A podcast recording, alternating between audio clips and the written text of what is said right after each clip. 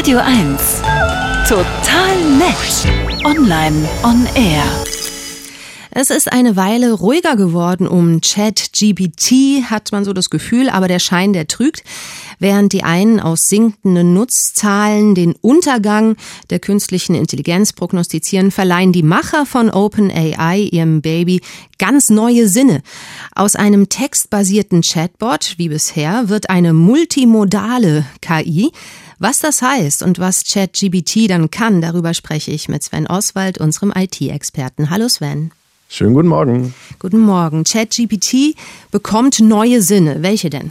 Na, zuerst äh, kriegt die KI mal ein Gehör. Mit Whisper, so heißt das Tool, integriert OpenAI das hauseigene Spracherkennungstool, das den Nutzern jetzt im Moment der Apple-App schon mal die Möglichkeit gibt, einfach so mit ChatGPT zu plaudern. Also ich sage, was ich möchte und die App antwortet dann aber nicht mehr mit Text, sondern eben mit Stimme und zwar mit wirklich realistisch klingender Stimme. Jetzt kann man ja sagen, ja komm, ey, das ist doch uralt Technologie. Ich rede doch schon ewig äh, und diktiere ins Handy und Siri antwortet. Mhm. Das, was da jetzt kommt, ist aber wirklich ein völlig anderer Level. Jetzt sind es eben echte Gespräche, die möglich wird, werden und die sich auch wirklich echt anfühlen. Also ich kann mir zum Beispiel die Stimme aussuchen. Ähm, die Funktion, eigene Stimmen dafür zu generieren, die gibt es, aber die ist, ich sag mal, zum Glück noch nicht aktiv. Da würden nämlich wenige Sekunden Aufnahme reichen und auf einmal spricht ChatGPT dann mit der Stimme von James Bond, was ja noch lustig wäre, vielleicht auch mit der Stimme des Ex, was dann weniger lustig wäre oder vielleicht richtig spooky mit der Stimme eines verstorbenen Elternteils oder so. Also ich glaube, da sind wir als Gemeinheit noch nicht weit genug, das zu nutzen, aber auch das kann später kommen. Mhm. Kann ich äh, das mit der Spracherkennung dann jetzt auf allen Geräten gleich gut nutzen? Ich war so enttäuscht, denn nein. Ich bin ja äh, Android-Nutzer, kein Apple-Nutzer und mhm. ich habe auch ChatGPT auf dem PC hier laufen. Aber nein, es geht im Moment erstmal nur in der Apple-App äh, so wie es ja auch zuerst die Apple-App und dann, dann die Android-App gab. Es macht ja auch Sinn, neue Sachen erstmal äh, sich zu fokussieren auf, ich sag mal, ein, ein Feld und das zu perfektionieren. Und das ist bei Stimmerkennung ja auch echt ein Problem. Also ich meine, viele Tools scheitern daran. Ja, ich diktiere ja gerne mal in mein Handy so ein liebevolles Hey Babe für meine Frau rein und dann kommt bei ihr gerne mal ein Herbert an. Das ist ziemlich uncool und das darf natürlich dann, wenn ich mit der KI richtig reden will ne, und kommunizieren will, äh, nicht passieren. Aber wer es ausprobieren will und zufällig ein, äh, ein Apple-Smartphone hat, der kann das machen. Es gibt einen Eingabebalken in der App, wo man eigentlich Text reinschreibt und da ist so ein kleines Symbol, sieht aus wie so naja, so sind so ein paar Striche, sieht aus wie so ein Equalizer oder so, da draufklicken und dann ist Whisper aktiv und alle anderen müssen wie immer erstmal ein bisschen warten. ChatGBT kann jetzt auch sehen, sieht es mich, also guckt es mich an, wie ich in meine Kamera reinschaue oder kann ich jetzt erstmal Bilder hochladen?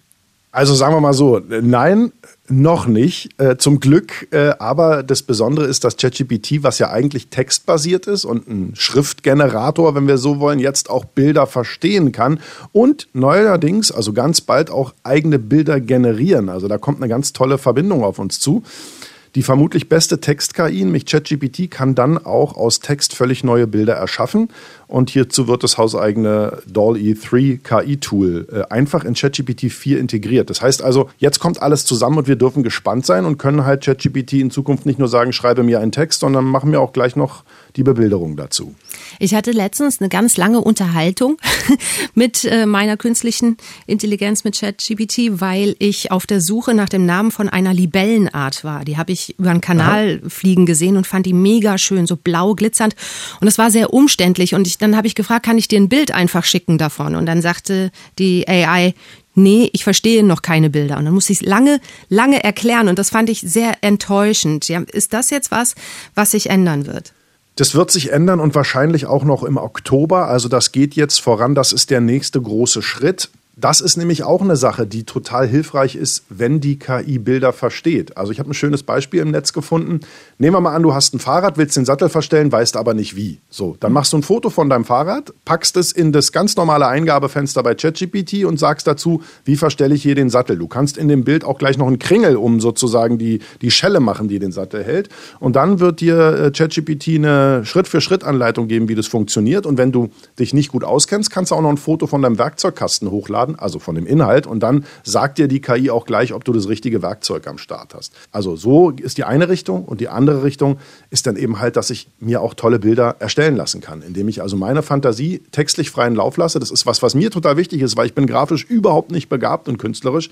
Und wenn dann aber aus Ideen, die ich formulieren kann als Wörter, richtig tolle Bilder entstehen, ohne dass ich gefühlt erst mal drei Monate eine Software studieren muss, dann bin sogar ich total happy. Sven Oswald über neue Sinne der künstlichen Intelligenz. Vielen Dank. Voll gern.